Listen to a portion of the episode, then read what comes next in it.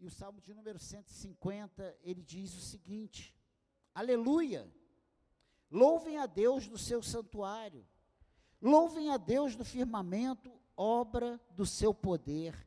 Louve-no pelos seus poderosos feitos. Louve-no segundo a sua imensa grandeza.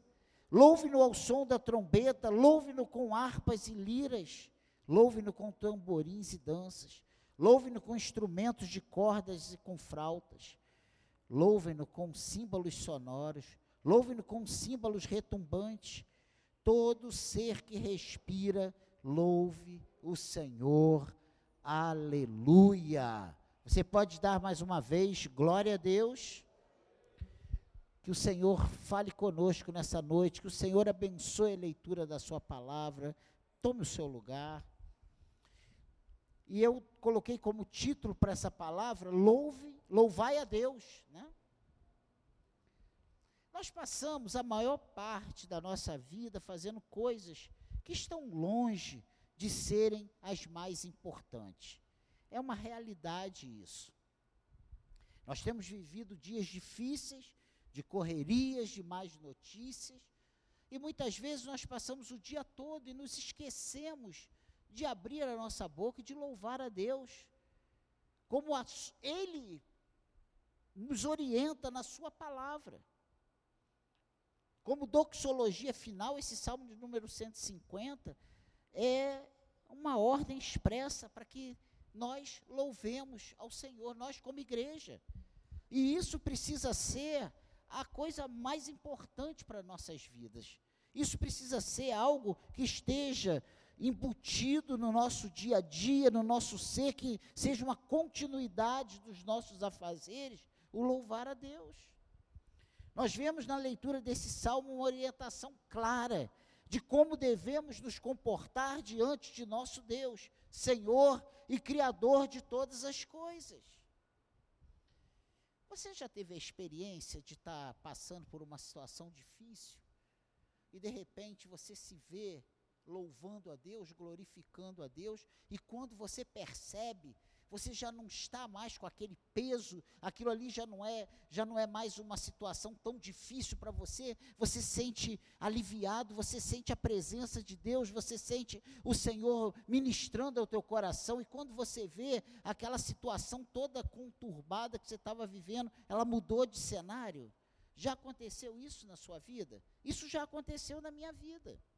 E esse Salmo 150, diz que devemos louvar a Deus respondendo a quatro perguntas. E é isso que nós vamos ver nessa noite. A primeira, onde devemos louvá-lo? E ele diz aqui no versículo de número 1: louvem a Deus do seu santuário. Diz que devemos louvar a Deus no seu santuário. E nós estamos reunidos aqui nessa noite para louvar a Deus no seu santuário, no lugar que Ele nos deu para nós, a igreja do Senhor, se reunir. Porque a igreja não são as quatro paredes, a igreja somos nós.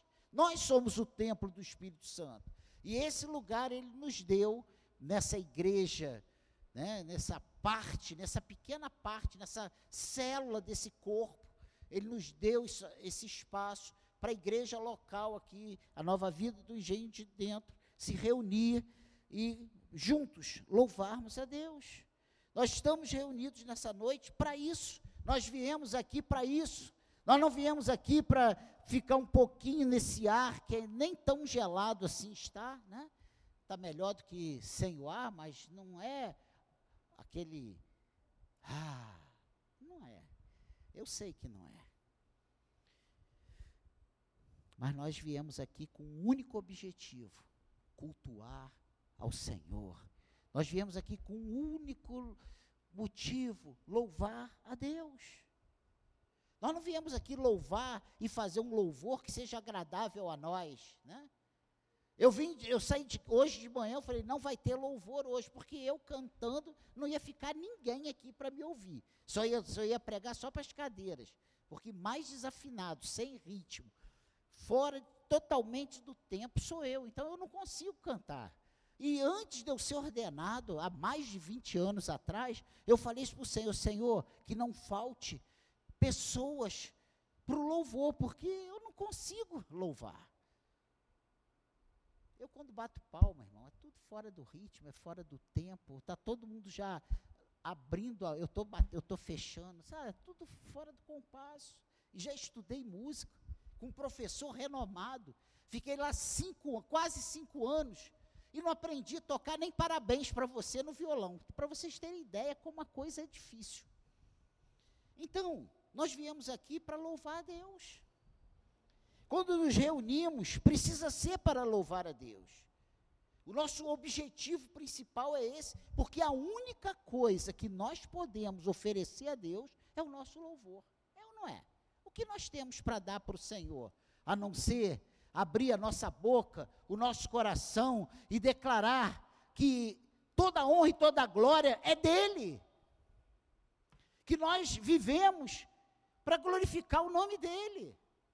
E ele nos chamou para isso, para que o nome dele fosse glorificado em nós e através de nós. Reunimos, essa reunião no santuário nos remete a louvores a Deus. Mas esse versículo 1, ele continua dizendo outra coisa muito importante, outro lugar onde devemos louvá-lo. Louvem a Deus no firmamento, obra do seu poder. Ele diz: louvem a Deus no seu santuário, louvem a Deus no firmamento, obra do seu poder. Então ele diz que devemos louvar a Deus no firmamento. Então somos instruídos por Deus a louvá-lo no templo e no firmamento. Ou seja, em todos os lugares. Não há um lugar apropriado, não há um lugar determinado para nós louvarmos a Deus. Você está dentro do teu carro, abra a tua boca e louve a Deus. Você está na tua casa, louve a Deus. Você está no seu trabalho, louve a Deus. Você está, sabe, andando na rua, louve a Deus. Porque aonde você louvar a Deus é lugar apropriado. Aonde você louvar a Deus, Ele está recebendo seus louvores. Lembre-se, foi para isso que nós fomos chamados. Ele espera isso de nós. Amém, igreja? Todos os lugares são adequados para o louvor a Deus, não tem um lugar ideal. Todos são lugares perfeitos para o louvor ao nosso Deus soberano. Às vezes nós ficamos, ah, mas o que vão pensar? Vão me chamar de maluco. Mas você já é maluco. Nós estamos na contramão do mundo. O mundo para nós, o mundo quando olha para nós, ele olha nós como o quê? Malucos, doidos. Pessoas que vão para a igreja quando está um calorão de 40 graus, está todo mundo indo para praia, a gente vem para a igreja. Todo mundo de camiseta, sem camisa, de short, de sunga, e a gente está aqui todo arrumadinho, com sapato. A gente recebe nosso salário e tira 10% por cento. Gente, isso é. Aí a gente fica preocupado. O que, que o mundo vai dizer de nos ver glorificando a Deus? Não se preocupe com isso. Se preocupe como o Senhor, Criador de todas as coisas, o Senhor que te escolheu lá nos tempos eternos, quando o mundo ainda não era mundo, Ele já te conhecia, Ele já te escolheu, já te separou, e hoje, isso é uma realidade. A nossa preocupação tem que ser essa, nos preocupar com o que Deus, como Deus nos vê, o que Ele pensa, o que Ele vai falar, como Ele vai ver. E a segunda pergunta que esse salmo nos remete é por que devemos louvá-lo? Então, onde devemos louvá-lo? Em todos os lugares. A segunda pergunta, por que devemos louvá-lo? E o versículo 2, ele nos responde isso aí. Louve-no pelos seus poderosos feitos.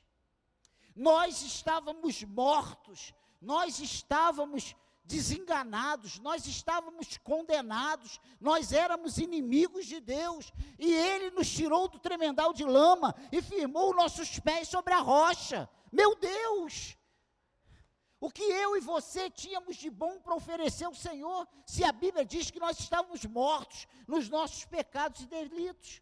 Nós éramos um cadáver e um cadáver não tem nada para oferecer de bom.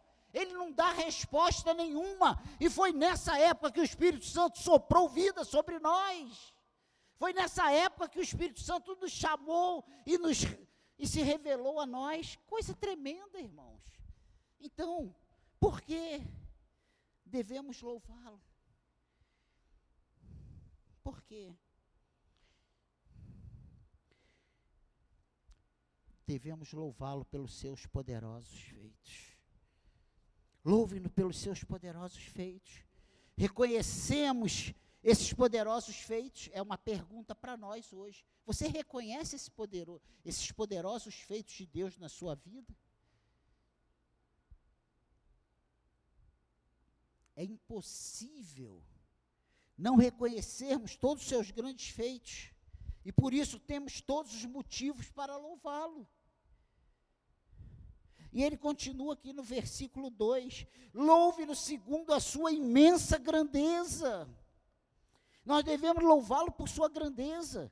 Grande é o nosso Deus e digno de todo louvor. Amém, igreja? Devemos louvar a Deus, porque Ele é poderoso e grande. Ele é tudo para nós. Ele é a nossa esperança. Ele é o Senhor das nossas vidas. Ele é a própria vida em nós.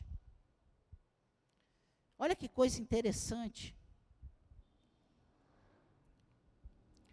Nessa breve meditação dessa noite,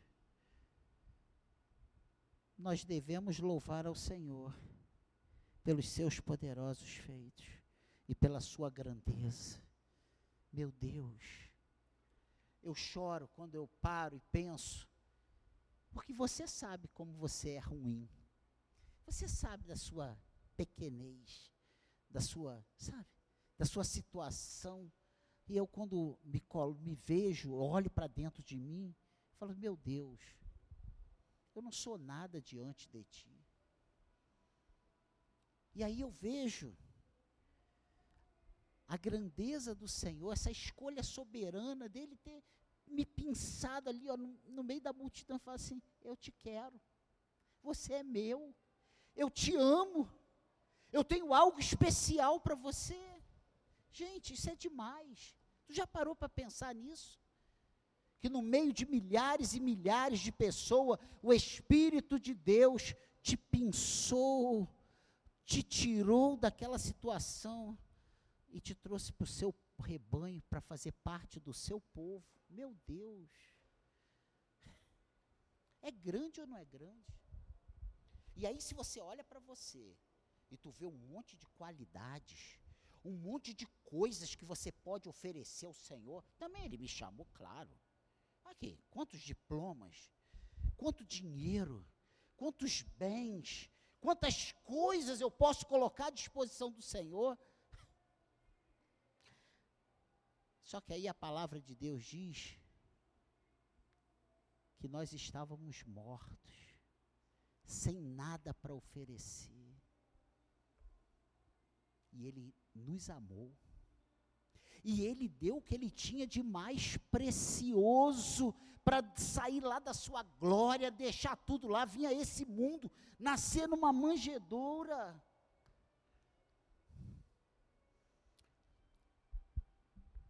Você já parou para pensar naquela cena da última ceia? Antes dele ir para o Getsemane, que ele reúne os seus discípulos. Do lado dele está Judas, o, Iscariote, o traidor. Junto dele estava o Pedro. Ele pega o pão, ele dá graças, ele parte o pão, ele distribui e ele diz: Olha, esse é o meu corpo que é dado por vós. Aí, eles comem o pão, aí ele pega o cálice. Tu já prestou atenção nessa declaração do cálice? esse cálice é a nova aliança no meu sangue. Sabe o que ele está dizendo ali? Eu hoje estou inaugurando uma nova aliança, não mais aliança com animais, com sangue de animais, mas agora com sangue do Cordeiro de Deus. O sangue do Filho unigênito do Pai. E essa aliança agora é eterna, é perpétua, ela não precisa mais ser repetida, ela é eficaz, é uma obra completa, é uma obra que satisfaz todas as exigências do Pai. E hoje estamos aqui aliançados, estamos aqui debaixo dessa nova aliança, que já tem dois mil anos e nunca mais precisou ser feito novos sacrifícios, porque o sacrifício foi feito uma vez por todas.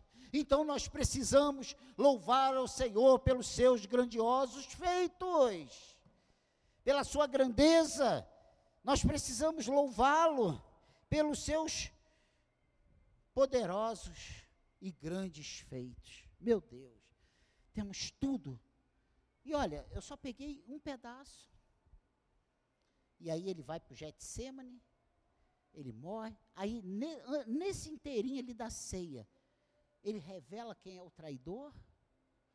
Mas Senhor, é aquele que vai molhar o, o bocado no, no, e, e quem é que faz isso? Judas.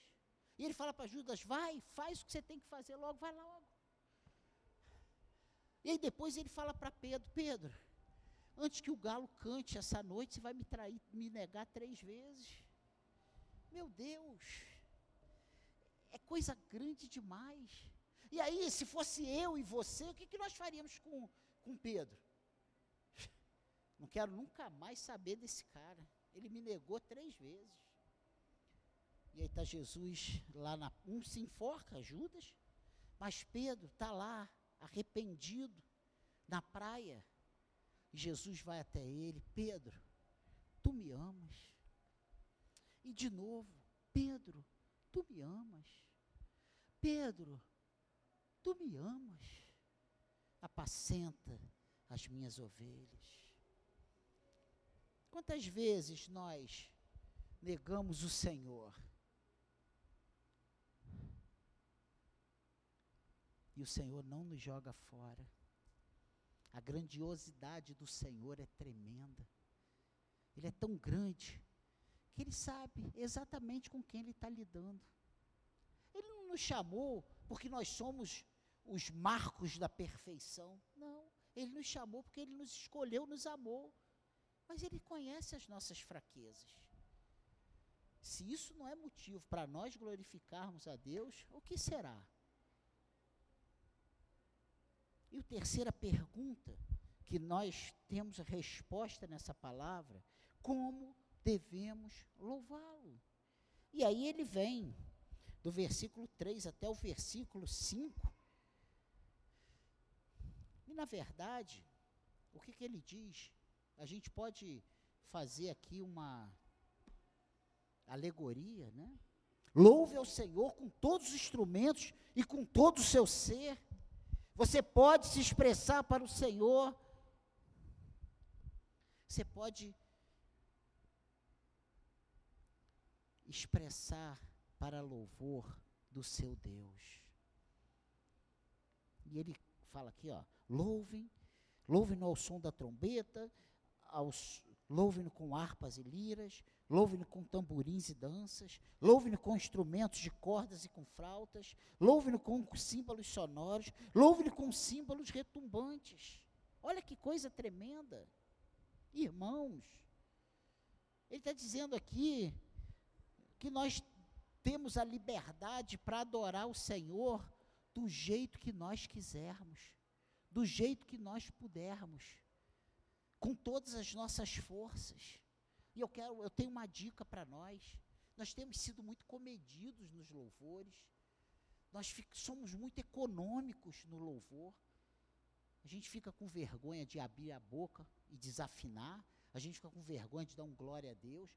Mas lá no estádio, a gente grita. Eu, como um bom vascaíno, eu fico rouco. Não estou nem falando do flamenguista. O flamenguista hoje está de luto, né? Mas pensa nisso. O torcedor, seja para o Brasil, seja para o Flamengo, para o Vasco, qualquer. Ele vibra, ele grita, ele se expressa. E tem ola, ola, ola. É, e, e, e cânticos com jogadas de mão. E quando é no louvor à casa de Deus, a gente fica assim, ó.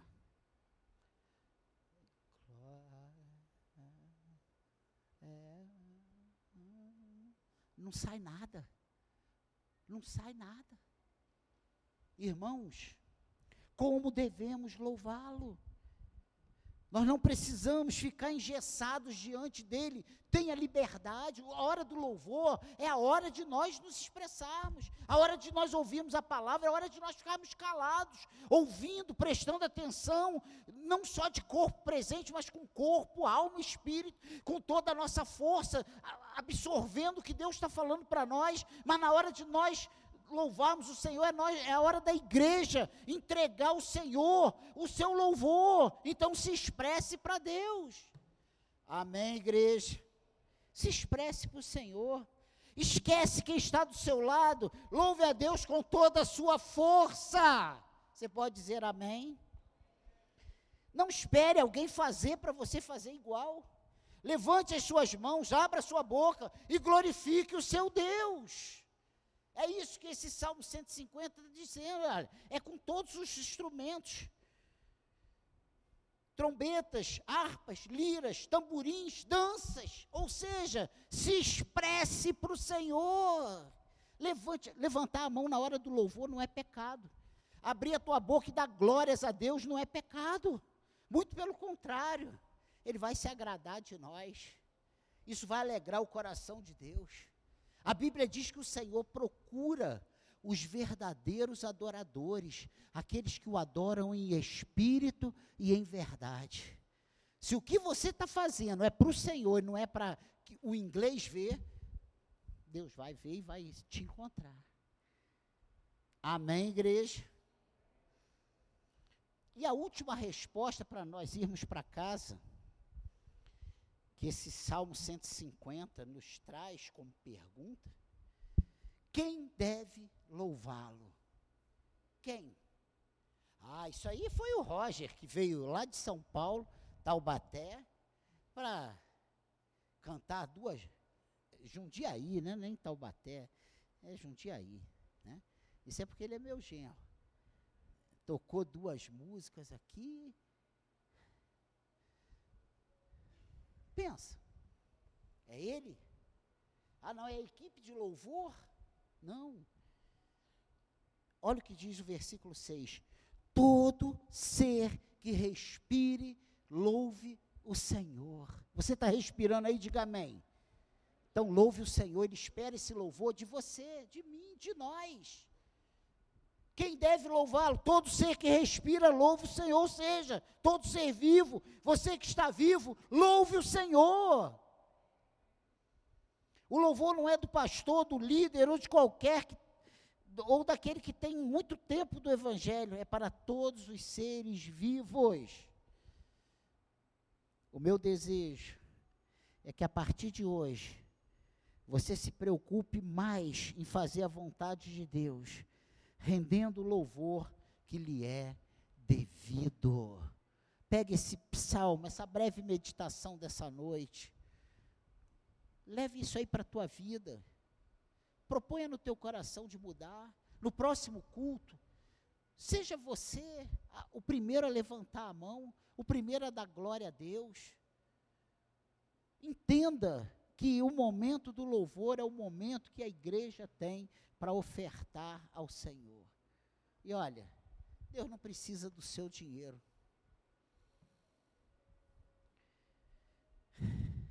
A gente acha que oferta ao Senhor é dinheiro. Quando fala em oferta, todo mundo já pensa, meu Deus, deixa eu segurar aqui. Não.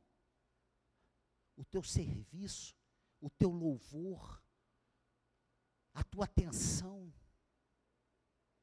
o teu coração, sabe? como nós chegamos na casa de Deus. Sabe aquilo que a gente diz lá em casa? Não sei o que eu vou fazer nesse calor na igreja. Pô, já fui de manhã para vou ter que voltar de noite. E tu chega aqui, tu ainda acha que Deus tem que estar tá aqui com o pires na mão, esperando a tua esmola. Deus não precisa da nossa esmola. Ele precisa do nosso louvor. Ele quer receber de nós o nosso melhor, a nossa primícia. E quando nós louvamos a Deus com todo o nosso entendimento, com toda a nossa força, sabendo que nós viemos fazer nesse lugar, meu Deus, saímos daqui, ó, não é ele que sai abençoado, não, somos nós. Sabe por quê? Porque Deus, sem nós, ele continua sendo Deus. Mas nós, sem Deus, nós não somos nada e ninguém. Nós somos vazios, nós não temos forças. Se a alegria dele é a nossa força, imagina. Então, irmãos, que nessa breve meditação, essa chave aí na tua cabeça mude. Começa, o nosso culto começa na nossa casa.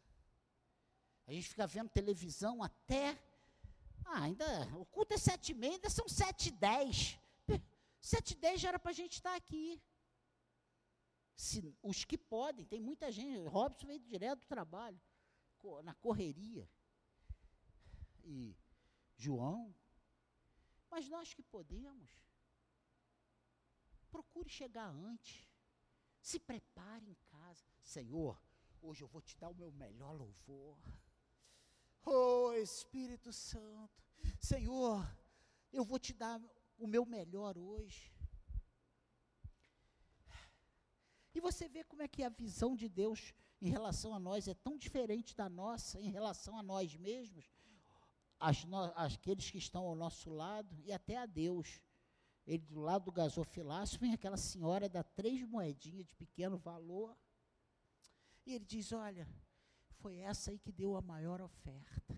E tinha gente dando grandes somas em dinheiro. Sabe por quê? Ele olhou o coração. Ele olhou para aquela mulher e ele sabia o que aquela mulher estava dando ali era o melhor que ela tinha.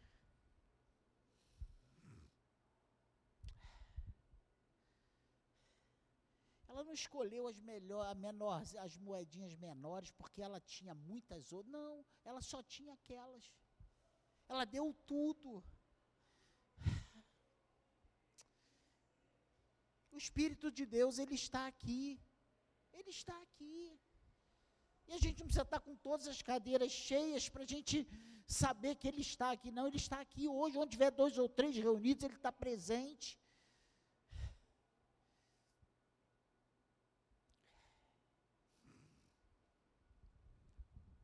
Quantas vezes nós podemos dar o nosso melhor ao Senhor e nós não damos?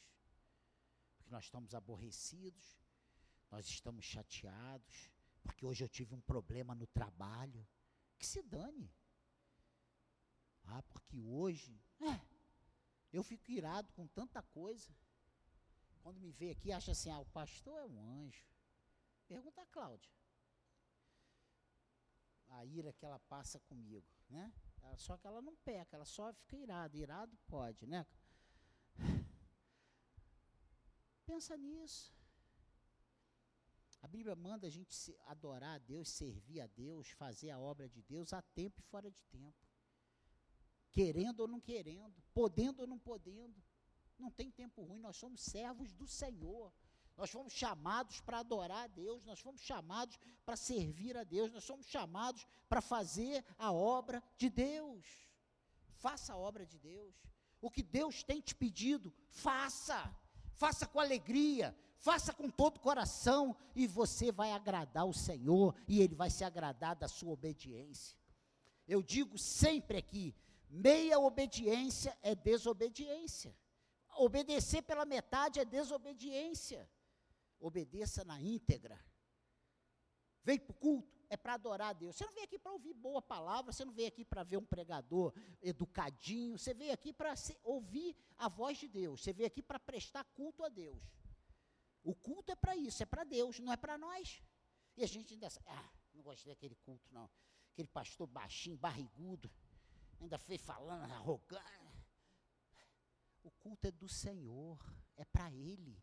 Viemos aqui entregar a Ele, por isso que na nossa oração inicial é: Senhor, tudo que nós vamos fazer aqui hoje é para glória, louvor e honra do Teu nome. É o nome dele que vai ser glorificado. Nós chegamos aqui para glorificar o nome do Senhor que está neste lugar. E nós precisamos ter esse entendimento, esse temor e esse tremor, porque Deus está aqui. E a gente não precisa ver a parede tremer, o, a, a, labareda de fogo aqui não consumindo esse, esse arranjo, não. A palavra, basta a palavra de Deus que é verdadeira, eficaz, inerrante, dizer: olha, Aonde estiver dois ou três reunidos em meu nome, eu estou presente. Isso já é o suficiente para nós entendermos que Ele está aqui. Isso já merece todo nosso todo o nosso temor, todo o nosso tremor, reverência, sabendo que Ele veio aqui, e se Ele está aqui, eu quero dar o meu melhor para Ele. E esse Salmo 150 nos faz, nos remete a essas quatro perguntas onde devemos louvá-lo, por que devemos louvá-lo, como devemos louvá-lo, quem deve louvá-lo. Amém, igreja? Essa é a palavra do Senhor para nós hoje.